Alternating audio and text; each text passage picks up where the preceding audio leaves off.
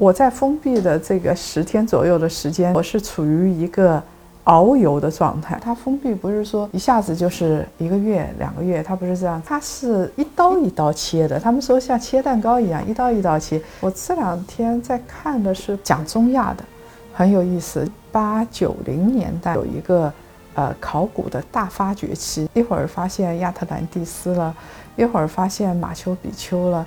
我看了那个中亚的考古学，然后他说的是，在西方人眼里就是鞑靼人嘛，就是现在比较靠近这个哈萨克斯坦啊那些地方，这他们在做什么？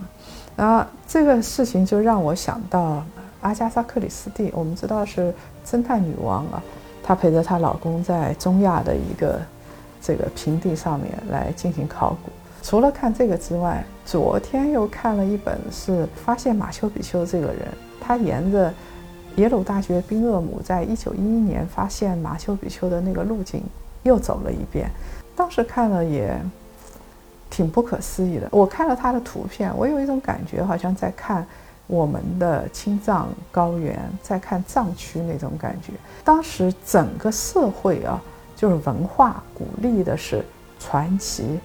探险那个时候，再加上人类的文明的大发现，这个文明存在，但是西方人的那块脚踏上去了，所以它形成了一条完整的链路。印象比较深的是，他们在去马丘比丘的时候啊，他说羊驼有两大技能：吐口水和撂蹶子。然后后来二零零九年再去重新走这条路，看到这些东西，我老在想。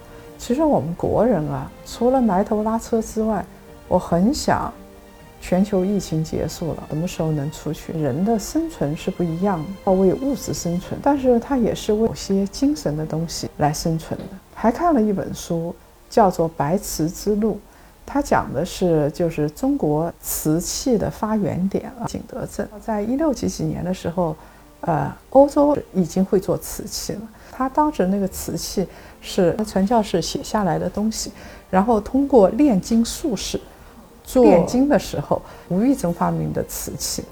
在殖民地时代啊，当时英国人有两个呃瓷厂，有两个头部的，然后跑到美国印第安人那边，把那个高岭土啊，用马和骡子的方式。